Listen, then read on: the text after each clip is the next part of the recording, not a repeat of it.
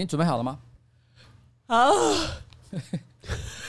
我们好像很少在这么，我们呃，我想想，我们录到了今天已经四十集了，我们好像只有两次是在早上录。哎、欸，有吗？我们曾经有过一次，而且那一次的成成果非常差。我录完之后还跟你讲说，哎、欸，真的以后不要早上录，我早上的那个状态反应都很不好。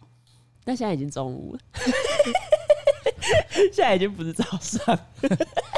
没有，现在十一点四十分，十一点四十分还在早上的范畴之中，好不好？不要再啰嗦了，我们即刻开始来。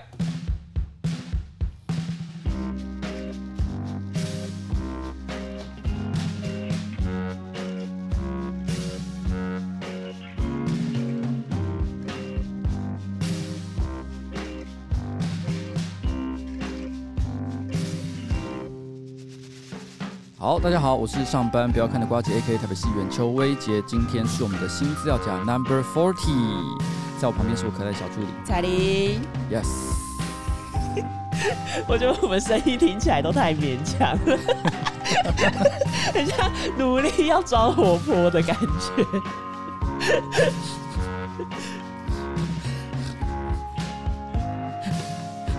干嘛啦？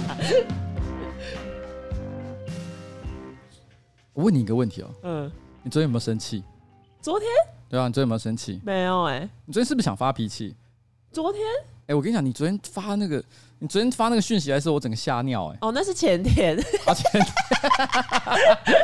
昨天没有发脾气哦，但前天有。你真的，你那是发脾气对不对？没有发脾气啊，我只是询问。你知道，因为其实哈。这个我们固定录 podcast 时间呢，是在礼拜三的下午，大概四点到五点之间，就通常傍晚。然后我可能议会的事情忙完了之后，我就会跑到这个上班不要看的办公室，跟彩铃一起录音。通常来讲，大家都不会占用这个时间，因为这个时间是一直摆在行事历上，大家都知道这个是一个不可碰的东西。对，所以我们很少会说没有录到这样。嗯，但你知道发生什么事？什么事？哎，就是上面不要看，最近我们企划了一个，我觉得算我们近一年来可能算最最搞纲的一个企划，真的很麻烦。然后呢，真的付出了很多的心血，也花了很多的成本在上面。那可能搞了半天，然后终于礼拜三要去录他的第一集。嗯，坦白说，我也是前一天突然之间收到这个讯息，就是说，哎，我们现在就要录这样。所以我们我们我们，而且就是在录 podcast 的时间。嗯，而且那个时间对我来讲超级不方便的。因为录影的时间比较长，然后呃前面又卡到就是台北市议会要开会的时间，我不知道他来不来及开得完，但他突然跟我说四点要录，我心里想说真是太差赛了吧，然后一路要录到八点，嗯，可是我其实晚上七点是跟人有约吃饭的，嗯，整个就是超级卡，而且他突然跟我讲这件事情，可是我觉得我应该要支持上班不要看拍片的内容，所以我就觉得要去，好了，那我就想说只好牺牲其他的事情，但是那时候你知道彩铃怎么样吗？我哪有这样？所以你说了什么？我刚讲太长，等一下，等一下，那刚好一半要剪掉。你知道，你知道你做了什么吗？我做了。你还记得什么？你那时候就说了一句：“我只是问问题而已。”他就他就是在我们的公司的讨论群组就写了一句话，说：“是谁？”决定这个录影时间的，我哪有这么怎么不是这个语气？我发誓，你就是写这样的话。不是，是谁决定这个录影时间的？你为什么可以从文字看出语气？那你来用你的方式念。好，我来看一下。我就说，哈，这是突然新增的拍摄吗？可以问为什么是挑这个时间拍片？and 是谁决定这个时间吗？那跟我说的有什么不一样？你最后一句就是是谁决定这个时间？没啊，我要知道一下。然后为什么要挑这个拍片的时间？因为你这表示你对这件事情有质疑。你认为我们录 podcast 的时间呢？因为已经定在行事历上，任何人神圣不可侵犯。不是不是，是因为之前如果你有拍片的行程撞到的话，通常都会有一个协调的过程。所以你就是生气了。没有啊，我只是质疑，因为搞不好就是有两边认知不一样，有一边觉得哎、欸、可以，好像可以直接定，那就要重新。对啊，因为他们的确没跟你沟通，然后直接定了这个时间，啊、所以你现在就是在抱怨说，天哪，他们居然没有来先跟我协调，我他妈。彩铃哎，不是没有，欸、我他妈大彩铃，我质疑很正常，好不好？你看你是质疑对不对？对啊，所以你生气了？没有质疑不等于生气。彩铃，我好害怕你哦，你不要这样子啦！我跟你说，我觉得大家都是希望把事情做好，好不好？嗯、你知道，其实我们呃决定礼拜三这一个录影时间，其实在内部也是因为你看不到上班不要看的讨论群组，嗯、就像他们也看不到你的，嗯，然后。我们有为了这个时间，其实已经有有吵过一架，而且吵得很凶。然后，所以那个时候我一看到你那边一副又要这边气噗噗的时候，哎、欸，没有，我没有气噗噗。我那时候心里想说，哦，这我真的不行啊！我说你不要再闹了，我就一个头两个大，对，我已经一个头两个大，我也是牺牲了很多，好，好吗？嗯，我只是质疑。你在生气？我很少生气。哇，现在的女孩子啊，真可怕。有生什么有什么想法都不愿意直接讲出来。哎、欸，是我直接讲，但是你没有讲啊。啊，没关系，没关系，你想怎么样就怎么样。怎样？好，一路就观众已经听了六分钟吵架，他们有想要听六分钟吵架吗？为什么听六分钟吵架不可以？哎、欸，你要知道，有人其实在半夜吵了。好几个小时，还在超级晚的时候，很多人都没看到。我跟你讲，那个时间点我其实是醒着的，然后我有看到，嗯，我有点进去看，嗯，我大概看了一分钟我就离开了，因为我觉得里面讨论内容非常的不重要，对，就是感觉都没有讨论在点上，对，就是它不是一个精彩的辩论，对，你感觉上只是看到，我不知道，就是两个人在玩泥浆摔跤，你知道我的意思吗？他不是真的在。摔跤擂台上，然后你一拳我一拳，或者是 MMA 什么综合格斗，不是都不是。对，它不是一个真的很认真的打架比赛，它是两个人在泥浆摔跤，然后弄得很脏，这样我就心想说，哦，这我我觉得有点难过啦。嗯，我先讲，我没有对任何人要有任何成见，因为我不认识陈怡，但郑嘉纯呢，其实是我的算朋友，所以我我认为他其实不管是之前树洞的时候。然后到后来不知道律师的事情，因为我不知道真相，但是问题是我相信他应该是没有什么恶意啊，嗯，对啊，所以我最希望看到的是希望事实可以水落石出。可是我觉得那一场直播是没办法达到这个功能的，没有，没有，两个人感觉都在讲自己想要讲的东西。但必须要说这一个直播，因为我虽然没看，但是我第二天早上看了很多人有各种影片的截图，嗯，像不是后来就有人做一个滤镜嘛，对，就是那个郑嘉纯他就是手扶着自己的额头，对，感觉非常的哦，干你在讲什么？嗯，然后。大家就有那个手机画面可以 key 各种东西嘛，对，不对？然后还有看到像什么尾椎阴影大大黑黑。我不要说陈怡子讲这个真的很不 OK，真的。可是我相信任何人看到这一段的时候，应该还是会笑出来。不是，是因为这个形容太荒谬了。对。可是其实我说真的，我觉得这件事情没什么好辩论的。对，第一个那个真的不可能是肛，不可能是肛门。不过，因为我也不是肛门方面的专家，这一点我们请朱雪章 来鉴定。朱雪章可能一眼就会看出来，这个哈那是阴影。可以。然后，因为你知道那一天在那一场直播后，我觉得台湾所有的喜剧演员全部都发疯了，每个人都在写段子。我们家的杰克也是，大概他写了三折左右吧。嗯，但是我觉得最好笑的还是伯恩的啦。我记得他是在直播当下，他突然间问了一个问题，因为那时候我也还醒着。他就说：“脸书直播有办法设定留言只盖住上半边的荧幕吗？” 抱歉，有急用。我看到那个时候，我笑疯。没有，我心想，我一开始误会，我一开始哈，反正我就看一分钟，我就转掉，然后就做别的事情。然后我看到那时候，我心想，我是直播专家，我应该要给他一些这个专业的技术建议。所以我就开始在想说，哎，要怎么样可以让那个留言区只盖住上半边？我还真的认真的在找一些 FAQ 文章，你知道吗？但我才找了三十秒，嗯，我突然意识到，不是，他是在讲陈怡这件事情。对啊，他想要留言盖住陈怡的脸，他的意思就是说，OK，这直播我想看，但我不想要看陈怡。哎、欸，他真的很贱呢。但好像其实蛮多人都有提出这个疑问。对，然后陈柏威在下面还有留言，他说：“你是不是把 Facebook 当做 Open Book？”Open Book 没有啦。其实陈柏威也是在讲一个梗，但是这个梗比较难一点点，因为他是在讲说 Open Mind。好，他说：“你是不是把 Facebook 当做 Open Mind 来用？”但他觉得直接讲 Open Mind，他可能觉得不够有梗。那所以他是在 Facebook 上嘛，所以他说：“你是不是在把 Facebook 当做 Open Book？” 好难理解的梗哦，陈柏惟不能去当喜剧演员呢。我跟你讲，陈柏惟，我觉得这一梗哈，他弯转太多。用喜剧的角度来讲话，我认为他直接想说，你是不是把 Facebook 当 Open Mind，这个都已经这个效果就已经达到。嗯，他多加了一个 Open Book，反正大家有一种哈。但我当下有 get 到，我有看懂。嗯，我因为我记得我看一下，大可爱就有留言说，你是在讲 Open Mind 吧？你看他没有，哇，没人看得到。哎、欸，你知道陈柏惟前几天有一个新闻吗？就是他好像就是有有被记者访问吧，然后他就说什么，呃，像你如果在超商买一百块的东西打九折，就会变成八十一块。我跟你说，我有看到，而且而且我还看到有人在呃社群平台上面发了一篇文章说，说陈柏维的好朋友曾经说过三十二不是任何一个二的次方，所以可以看出来这一群人的数学都很烂。完蛋，台湾的政治人物怎么了？没有啦，我觉得他他讲八十一，其实很明显是他想到的是九九九八十一，他想到九这个数字。我觉得人有失体嘛，马有失言，这真的是很难。嗯、人有失体哦，对，那么酷哦，半兽人。啊，我就是这样嘛，反正就是这样。人有时候就是会讲错话。好了，关于陈怡跟鸡排妹，我是真的没有。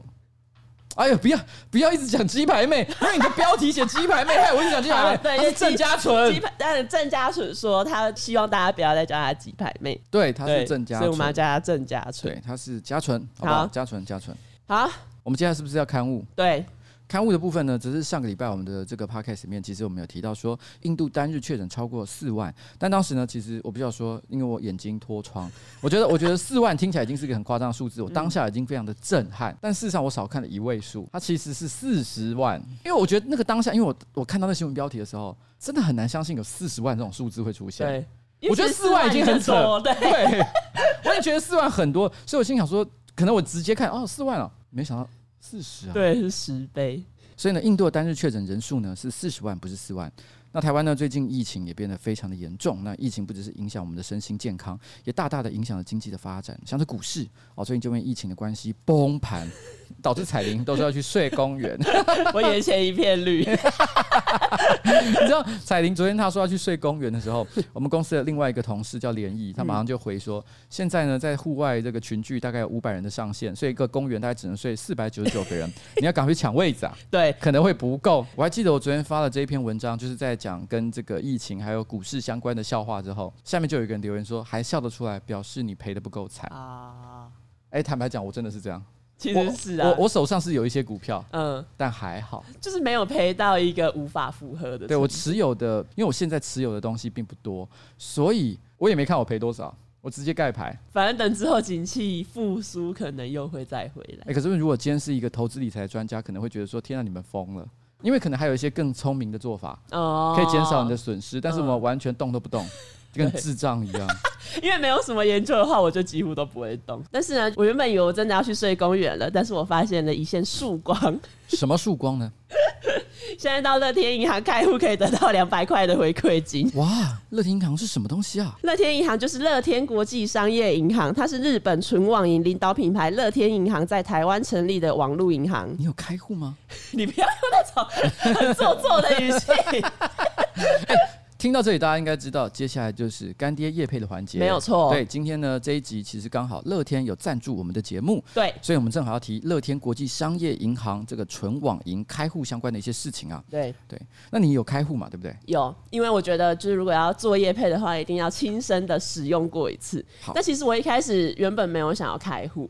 因为我觉得我的银行账户就是算蛮多的，然后每一家就是网银登录都会忘记账号密码。哎、我至少也有十几个不同的账户，现在累积到目前为止。不过我后来想了一下，我觉得我还是有去开户，因为我觉得任何东西只要在刚推出的时候优惠一定是最多。不是因为他们付你十万块的关系吗？不止十万块。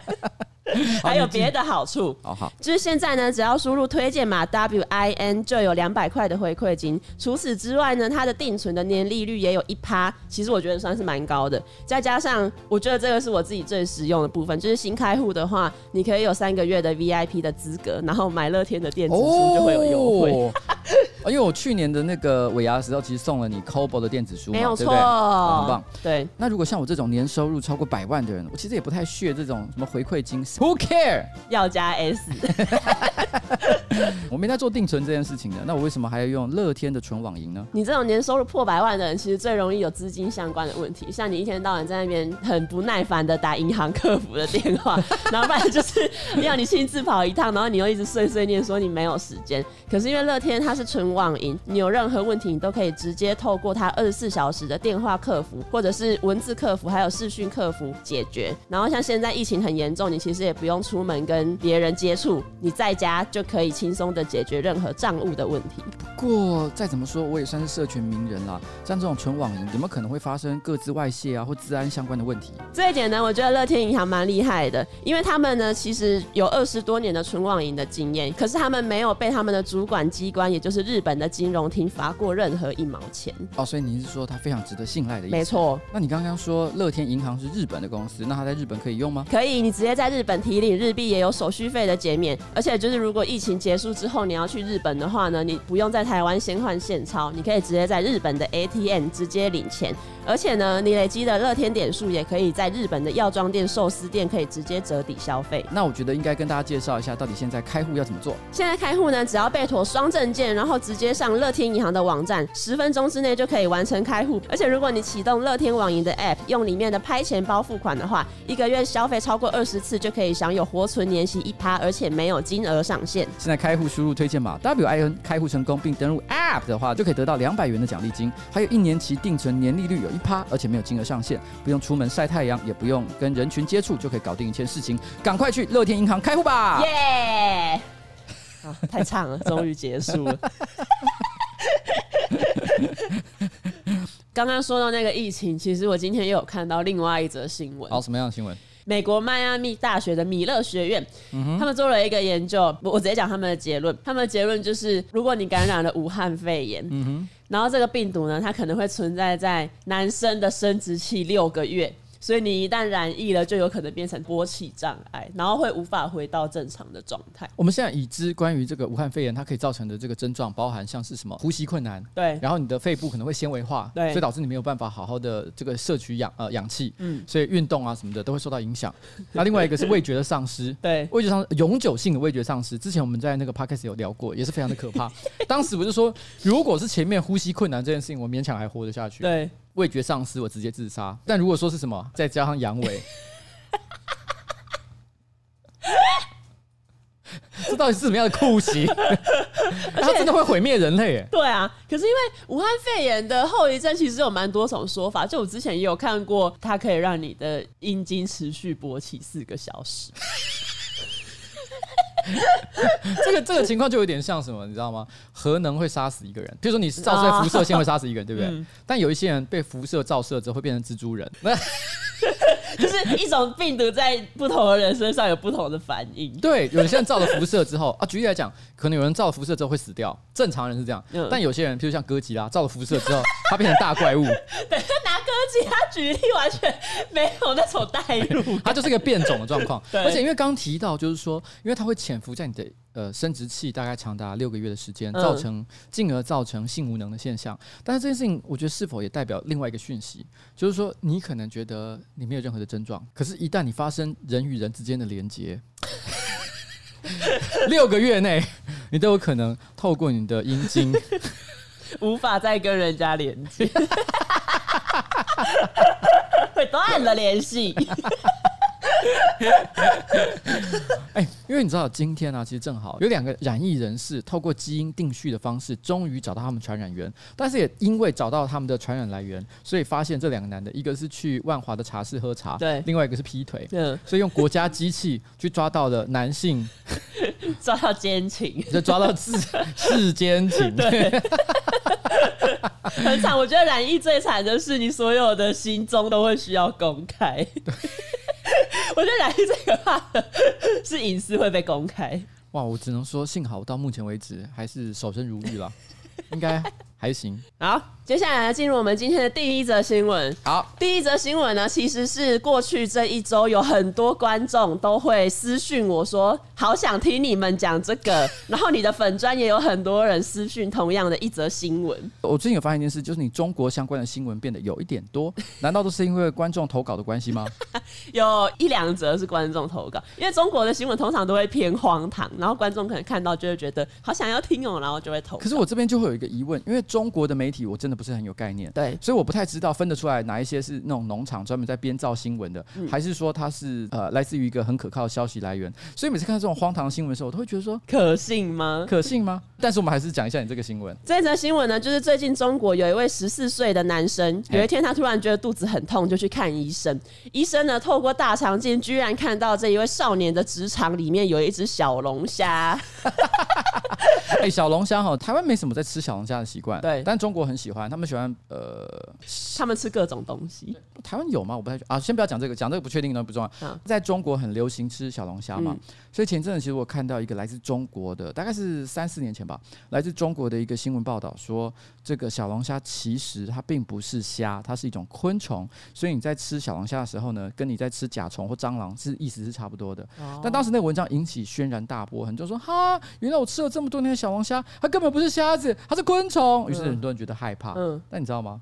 这是假新闻。哦，是啊，对，中国真的是很多这种不可信赖的东西，嗯，好不好？啊，然后，所以我只是突然间想到这件事啊。OK，继续。然后刚刚说到这一位少年呢，他说他就是职场里面有一只小龙虾，原因就是因为他看了《荒野的求生》节目，然后里面的冒险家曾经用导管把饮用水从肛门灌进去。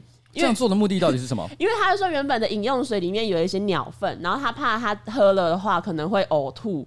然后这样反而就变成原本已经缺乏水分了，会更缺乏水分，所以他在想说直接从肛门。好极限的求生技能哦！他就是无论如何我都必须把水分摄取进去。对，他其实已经不是说会中毒了。对，因为你你如果会中毒的话，从肛门灌进去一样会中毒，一样会中毒。他管的不是中毒这件事情，是我就是要把水分吸收进去。对，哎，我因为我没看过那个系列的节目，都我都不知道他有极限到这个程度哎。因为他是求生啊，所以他可能为了你知道这个荒野求生节目吗？知道知道，因为他的主持人在中国那边其实都帮他取一个绰号叫贝爷，对，因为。他好像叫贝尔什么的，他叫做 Bear，呃，这个怎么念呢？Gross，Gross，不要乱念，不是他名字叫贝尔嘛，对不对？Gross，他真的很 gross，不是，我不知道怎么念了。正确答案 Bear Grylls，反正他叫贝尔嘛。那因为因为大家觉得说他的行为实在太该怎么讲呢？男子汉了，因为爷就是有一点爷们儿啊，男子汉的感觉，所以叫他贝爷。哦，是哦。对对对，在中国有这个有这个昵称。对，好，这个少年看了之后，他就仿效这一位贝爷，他就把一只活生生的小龙虾塞进肛门。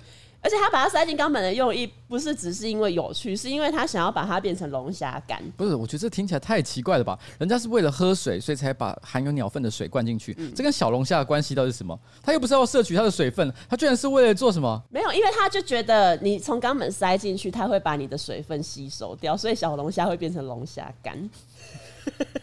虾米？他想要做虾米？不是，这听起来不合逻辑啊！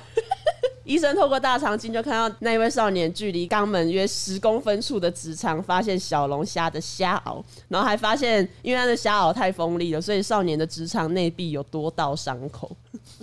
是在职场霸凌吗？哎、欸，我觉得那小龙虾非常可怜呢。对，因为我正常来讲，他想要求生的话，他应该是要往肛门口退出去。对，可是可能因为他的身体结构的关系，嗯、你把它塞进去，假设他头是朝前的状况，嗯、他可能无法退后，所以他只能往前进。就好像一部冒险电影，好，嗯、你被丢到了一个沙漠，但是你背后有凶恶的怪物在追你，你也不知道往前走会遇到什么。嗯，但是你只能相信你在往前走你会得救，所以就往。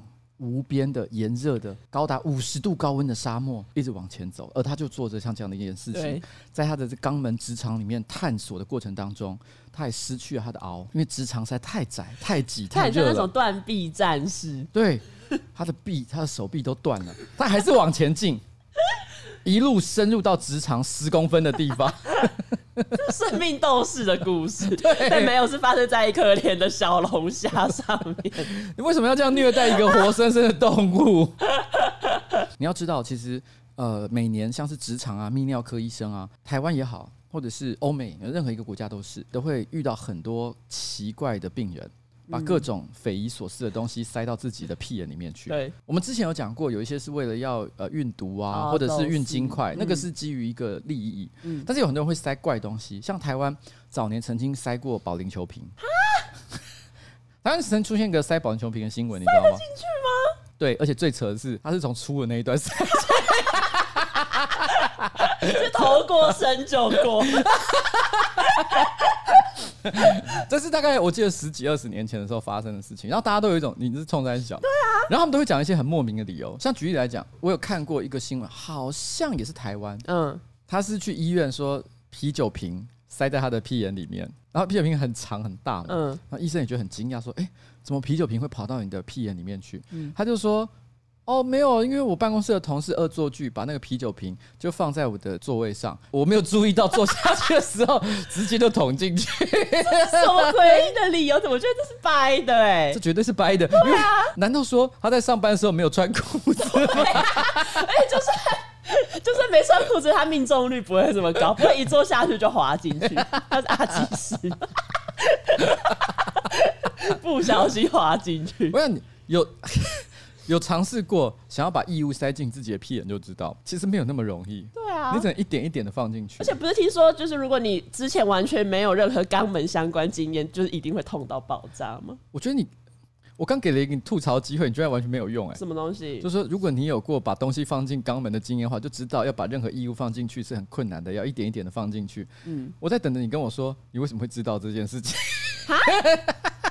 哎，你为什么没有问我这个问题？因为你感觉性经验丰富啊，啊，我以为这已经不是问题了吗？我以为大家都不会觉得奇怪哎。好，那我这也不解释了，我们就放在这里。所以我只能说，我觉得这一位中国的少年，我认为说什么做什么龙虾干这件事情，我是没有相信啊。好，至于他为什么要采取像这样极端的方式，我们就不为他做任何解释。对，青少年有很多种，他们很多烦恼。对。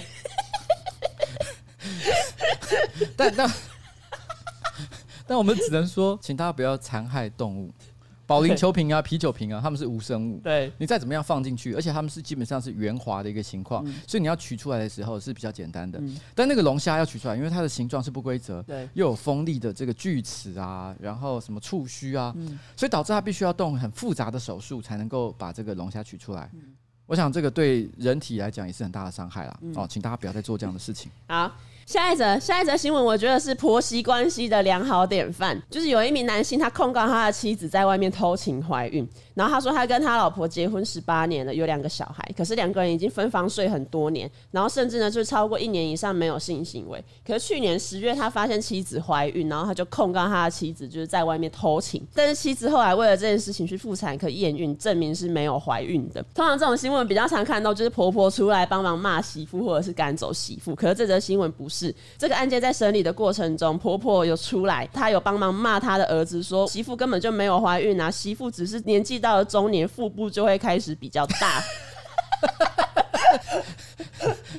这事情其实蛮荒谬的地方，就是因为这几年啊，嗯、我有时候在比如说呃捷运站啊，或者是高铁啊，然后公车上啊，如果我看到腹部比较大的女生，我都会有一种犹豫，就是到底要不要帮她让座？哎、欸，我也是。对，就她可能真的不是这个问题。对，而且因为有一些人好像就是会有一些疾病，会让肚子看起来很像怀孕的肚子，可是其实她不是怀孕。对，就如果突然间让座，她其实说，哎、欸，其实我没有，我没有怀孕。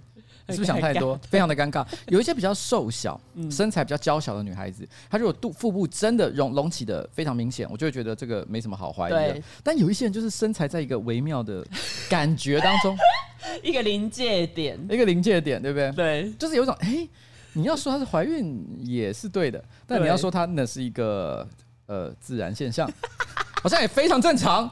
所以我就哎，到底那是什么东西？对，所以我觉得，可是这个先生显然是有点有点妄想的倾向哦。对他，因为因为老实讲，如果你看到你的老婆肚子变大，很少有人会第一个反应是你怀孕了吧？可是因为如果照他们说，他们就是已经分房睡很久，然后也很久没有性行为，那代表他们可能根本就。感情也不好，对，已经是一个陌生人了。哦，只觉得这个这个女人为什么肚子一天比一天还要大？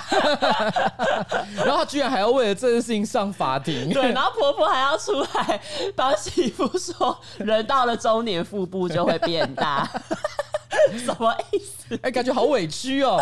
我必须要在法庭上解释我腹部隆起的原因，对，就感觉超羞辱人的。她在她上面直接在那边。直接那边爆气说啊，我就胖了，啊、我就胖了，你想要我怎么样？超尴尬。哎，不过说真的啊，人年纪一大，身材就有很多的变化。然后我前几天因为走中奖的关系嘛，总呃走钟奖七月要办，所以我要定做那一天出席的时候要穿的礼服。嗯，所以那个裁缝师就跑到上班不要看来帮我量身材。他要量我身材的时候，我就说，哎。我就我就露出一个困扰的表情，说：“可是可是我我我跟我没讲完。”他就说：“你要说你是人生有史以来最胖的时候吗？” 哎，他一定遇过很多人都这样想。我就说：“你是不是作为裁缝师，你听到这一句话，你已经听到烦了？” 真的哎、他就说哎也没有啦，都 OK 啦。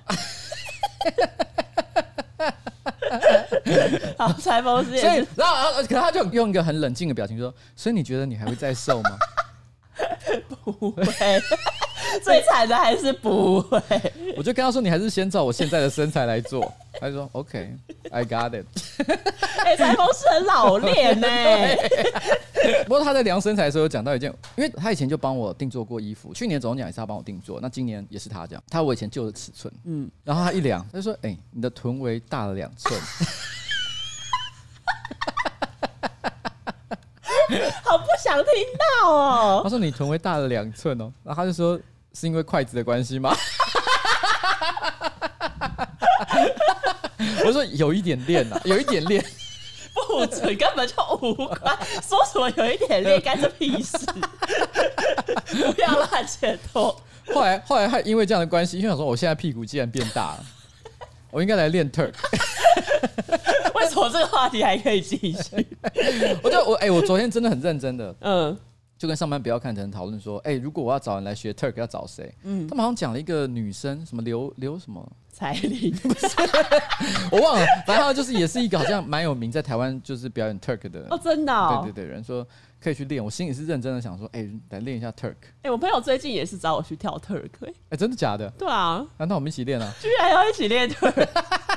Turk 呢，可能有些观众不一定知道，他就是你去看那种美国的饶舌嘻哈 MV，、嗯、常会出现那种屁股很大的女生在那边摇屁股的动作。其实正确来讲，不能说是摇屁股，应该是抖屁股。对，它是用你的屁股的肌肉，不是只是纯粹抖。对，因为有些人不会做的时候，你是用腰在晃。对，他不是用腰在晃，他真的就是屁股在动，好扯。而且有的人还会左右两半分开动，你有没有看过那种练到极限的？他左右一一上一下，左右一上一下，干这到底怎么做的？我都不知道我的屁股有两个。我感觉到的都只有一个，所以所以 OK，我们我们一路从肚子聊到了屁股，聊到屁股。好了，我们接下来还有什么其他的故事？好，接下来就是高雄市呢，有一名六十岁的法师。他不是大法师，他是真的那种有法号的法师，叫做红颜法师。然后他就是前几天开车到高雄的一个加油站加油，但疑似呢因为误踩油门就把加油站的围墙撞破。然后后来警方到现场之后，就有协助这一位法师帮他交脱掉啊，然后有顺便问一下就过程怎么发生的。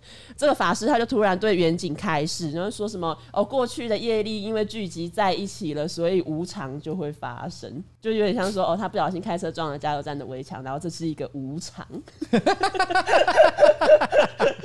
啊，他不是一个适合开车的人，他应该要直接讲。那不是叫做无常，好不好？对，原来他无常的定义是指说不会开车吗？不不知道啊，就不小心为什么？我刚看了一下这个新闻，他说他其实这位蔡先生哈，他是六十岁嘛，六十岁其实说说老，其实也没有很老，其实没有，就现在的标准来讲，已经还算年轻。因为如果今天你是七十五岁、八十岁，还有很多人在这个年纪持续开车上路，嗯、那呃，有的人精神状态很好，是没有什么太大的问题，但也有人。哦，真的就是可能精神状态已经不是太好了，就老化比较快。对，老化比较快，眼睛也看不太清楚。嗯，然后所以所以其实比较容易出一些车祸。这个时候真的就自己要斟酌一下。对，我记得我曾经有一次搭过一台计程车，然后那个司机看起来真的有点年纪，嗯，也许就是七十五岁左右吧。但是我本来也觉得还好，因为有很多计程司机年纪也不小，嗯，也不见得有什么问题。但是我记得他开到一半的时候，突然之间跟我说：“哦，今天都看不太清楚。”对，我整个吓到说：“哎哎。哎，不是，我之前也有遇到另外一个，就是那时候我跟办公室的同事要去看那个第一次办走总奖的那个场地，然后路上我们就拦了一个计程车司机，然后他就是在路上，然后就说：‘哎、欸，同学，就是前面是什么路？’我就说什么什么叫什么路，然后他就说：‘哦，我看不太到。’我就想说是在干嘛，然后后来就是因为我们有时候讲话要讲很多次他才听得到，然后他就说他有一点重听，然后我就想说又看不太到又重听。我不需要讲了，就是说如果他是一个普通的长辈出来开车，那我就会直接跟他讲说，你就是不适合开车，不要再开了。嗯。可是因为计程车司机哈，他如果年纪一大把，身体状况不佳，他还跑出来开车，也可能是因为真的没有别的赚钱的方法，那个真的是不得已，所以其实也是让人觉得有一点心酸。在这里也。不是要谴责他们啊，但我还是希望说他们可以试着去寻找其他类型的工作。对，因为毕竟交通安全哈还是第一优先啊。对，那如果真的你发现你的视视觉啊、你的听觉啊都已经有大幅的退化，甚至还要问客人的时候，你路名都看不到，真的有点吓人哎、欸。真的。好了，那这位红颜法师，他就是跟大家讲说无常啦哈。如果以后我每次车子跟人家擦撞出意外，我都可以讲说啊，这就是人生的无常。那我想这个世界上也不需要警察了。而且那个法师，那个法师还说，就是只有车子撞坏，可是他的人肉身还是完好的，是因为有两尊菩萨在保佑他。哦，我真的很讨厌怪力乱神，我就知道，我真的听到我都会牙起来，我都会生气啊。我先讲，有信仰很好，嗯，不管你是像冬夜一样，哎、欸，东叶，这让我突然想到了，大家都在抱怨一件事，就冬夜很久没有出现这件事情。哦，你想要 cue 他？哎，我们在这边邀请一下我们的东野小王子。那我们想跟您访问一个问题，就是高雄新闻说有一个红颜法师，那他在高雄的这个加油站直接出车祸。出车祸的时候，他说这个车祸这过程一切都是无常，无常的表现。但是呢，这场车祸呢，虽然他撞坏了东西，可是自己没有受伤。他说他是受到受到两尊菩萨的保佑。那你听到像这样的新闻，作为一个基督教或天主教的信徒，你个人有什么看法？没有什么看法，恭喜他。你相信，如果今天你出车祸的话，你的圣母玛利亚会保护你吗？我相信我的保单会保护我。好，那如果任何有保险业者呢，其实想要找我们业配的话，也请欢迎联络诺基，好不好？N O R G E，然后呢小老鼠，然后六五三五 S T U D I O dot com，好不好？联络他一下啊，我们就可以做这个保险。那为什么我现在呢特别会找东叶过来？是因为其实最近好像好几次都没有找东叶过来讲话，所以有些观众非常的想念他，所以我们透过他的这个声音，让大家再感受一下东叶仍然在我们的团队里面。那同一时间呢，我也在这里想分享一下东叶的一个最近哦，我突然之间看。到的一个小影片，嗯，啊，这个影片因为是 podcast 嘛，只能听声音了。嗯、这个事情呢是发生在二零一九年的一月二十四号，那个时候我刚刚当选台北市议员，我们的政治团队还在旧的办公室里面的时候，然后有一天的上午十一点零九分，他在办公室里突然开始唱起了饶舌歌。他们觉得欣赏女生饶舌歌手打破他们的印象，哇，fuck chicken novice 进去也不需要 RD，如果台湾嘻哈有 MVP，我就是老舍的邓丽君。打破他，打破他。哎，你现在听到这个，你觉得自己唱的怎么样？我我没有戴耳机啊。是不是不敢戴耳机？你居然没戴耳机？那你要你要再你要再听一次吗？不用。你你还记得自己唱了什么吗？大概记得吧。那你可以再唱一次吗？进到现场，Party Four 的演唱，看着嫉妒挂在他们脸上。那是谁？什么都是辣妹，手上钻石闪的像在打雷。哎，各位观众。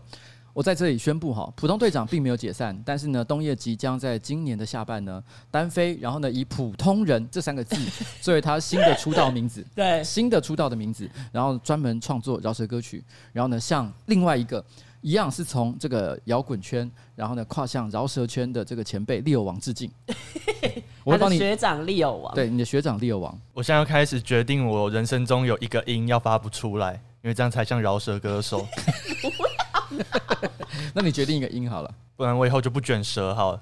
我以后不卷舌，不卷舌，不卷舌，不卷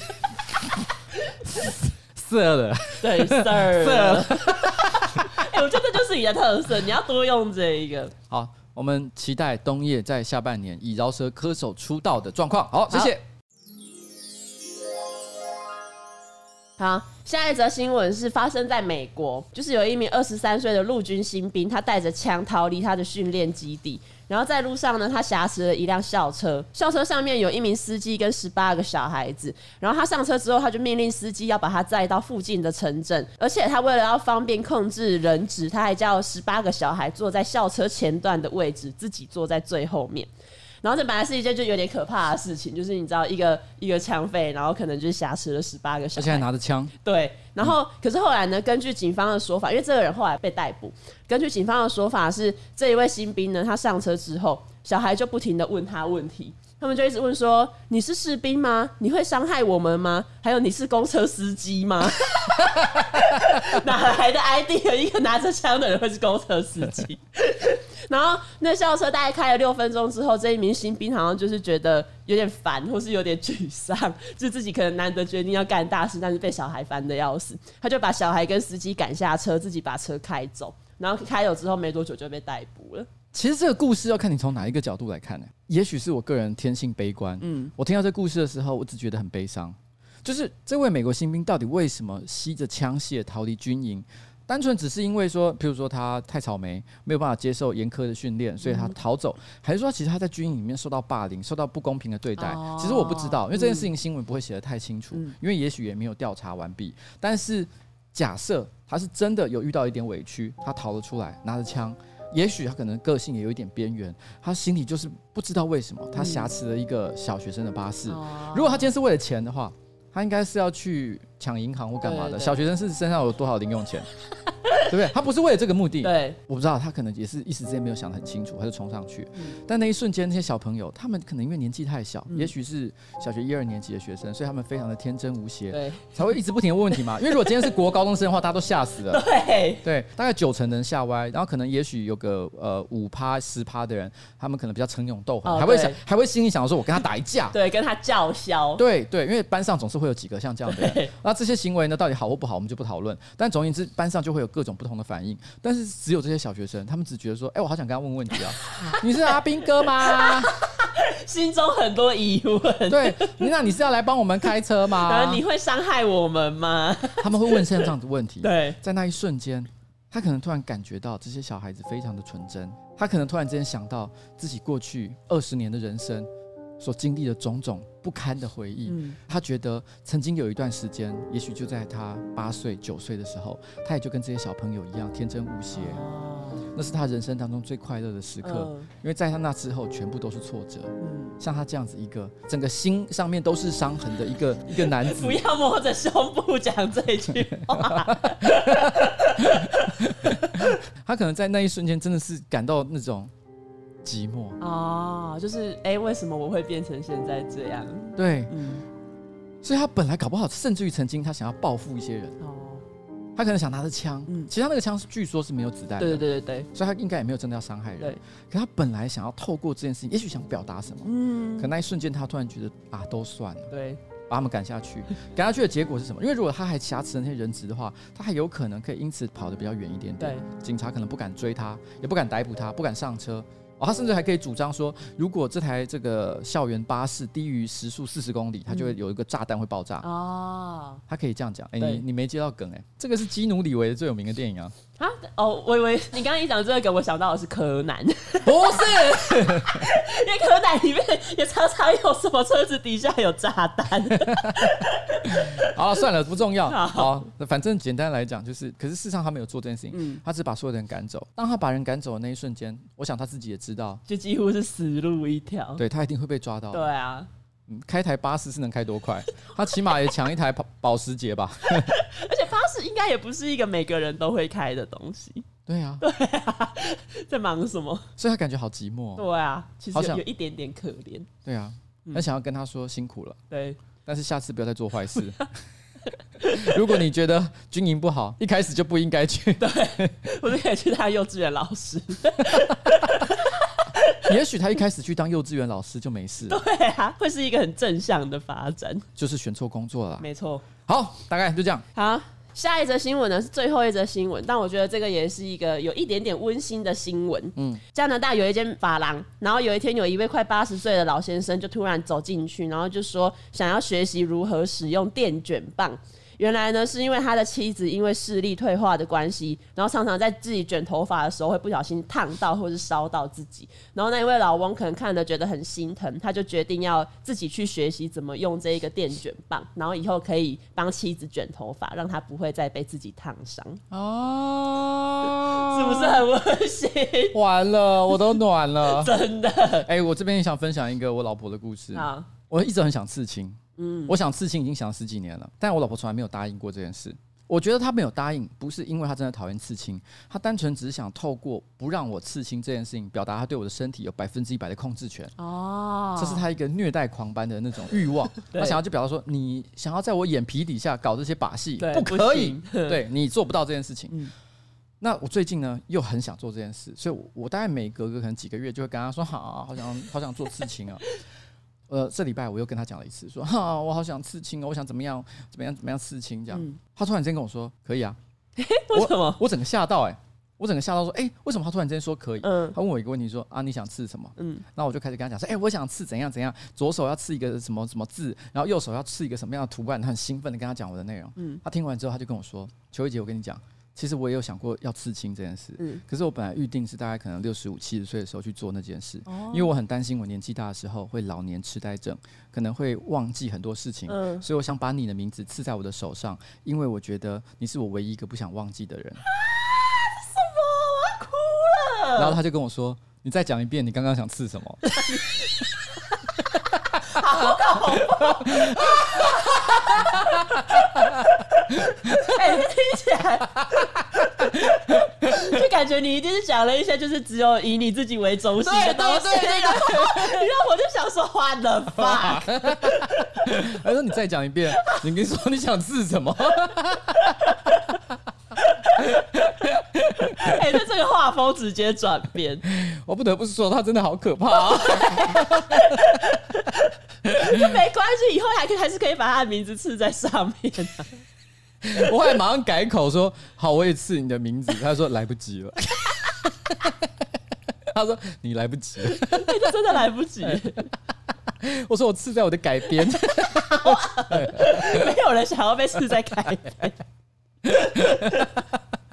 好了好了，我只能说哦，这个呃，这个真的大家要珍惜自己身边的伴侣啦，对好不好？那那个今天的节目差不多也准备到此告一个段落，对不对？嗯，好了，要准备跟大家说再见。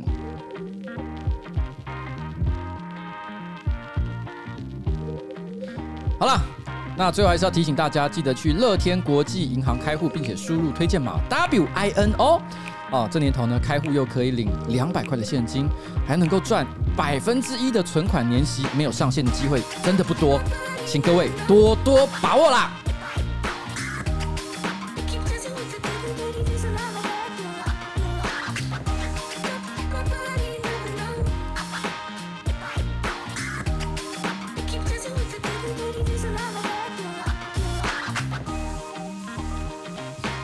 我刚讲的故事很棒吧？很温馨。其实我一开始有眼眶泛泪，真假的？很感人呢。我最受不了这种老年夫妻的戏码。就是你后来讲说他问的那一个问题，我整个眼泪都收回去，只感到恐惧。好了好了好了，希望大家都有一个像这样的好伴侣啦！拜拜拜拜。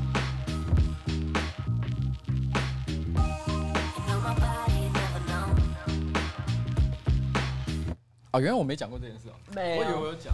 但我觉得我老婆这个礼拜讲这个时候，我都想，哎、欸，这很厉害哎，这是一个大法。